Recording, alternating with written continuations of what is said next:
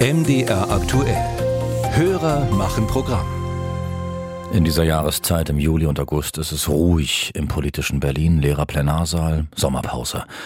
Und wie gern hätte die Ampel noch vor dieser Pause ihr Heizungsgesetz durchgeboxt. Jetzt heißt es warten bis mindestens mal September. Wie war das nochmal genau? Das Heizungsgesetz soll das Heizen klimafreundlicher machen. Die Bundesregierung will dafür den Einbau von Wärmepumpen fördern. Gasheizungen dagegen könnten teuer werden. Das behaupten jedenfalls immer wieder Regierungsvertreter. Aber stimmt das? Unserem Hörer Udo Werner, Pole, ist aufgefallen, die Gaspreise sinken momentan und er fragt, ob die Behauptung mit der Kostenfalle zutrifft oder nicht. Ralf Geißler. Auf dem Markt gilt das Gesetz von Angebot und Nachfrage. Das ist auch beim Gas so. Weil Deutschland wachsende Mengen an Flüssiggas einkauft, gleichzeitig aber viele Menschen Gas sparen, sinken seit Monaten die Preise.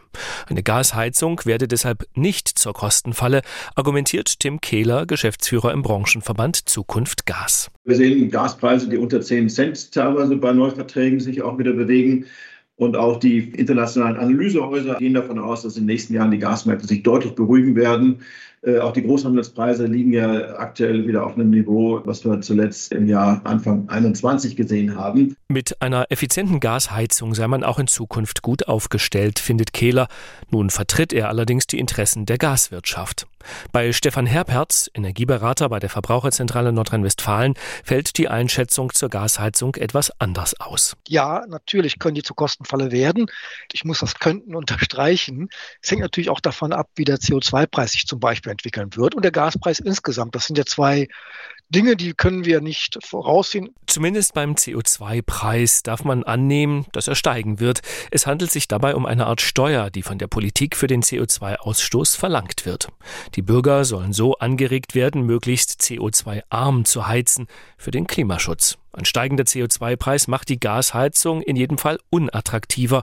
Und es komme noch ein Effekt hinzu, sagt Herberts. Es schließen sich immer weniger Leute an so ein Gasnetz an oder verlassen das Gasnetz. Das heißt, die Kosten, die bei der Instandhaltung oder der Umrüstung auf Wasserstoff anfallen können, werden durch immer weniger Leute geteilt. Auch das ist zum Beispiel ein Aspekt, den man durchaus mal gerade wenn es um kleine Verteilnetze geht, auch mit berücksichtigen sollte. Tritt das Heizungsgesetz in Kraft, dürfen bald nur noch Gasheizungen eingebaut werden, die mindestens 65 Prozent klimaneutrale Gase verbrennen können, also Biogas oder grünen Wasserstoff.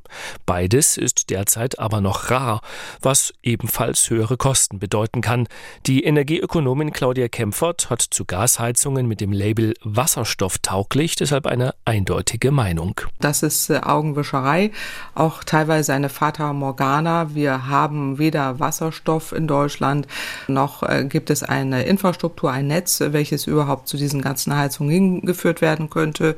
Wasserstoff muss hergestellt werden, ist sehr energieaufwendig. Äh, da ist es viel, viel besser, den Ökostrom immer sofort zu nutzen, wenn er da ist. Kempfert würde mit Strom heizen, zum Beispiel mit einer Wärmepumpe. Zum vollständigen Bild gehört allerdings auch, dass niemand seine Heizung tauschen muss, wenn sie noch läuft. Wer im ersten Schritt sein Haus besser Wärme isoliert, spart anschließend auch mit der alten Gasheizung Energie, CO2 und Geld und hat die Kostenfalle womöglich abgewendet. Erst wenn wirklich ein Neugerät fällig wird, sollte man sich fragen, ob es wieder eine Gasheizung sein soll oder ob man mit einer staatlich geförderten Wärmepumpe besser kommt. Podcast.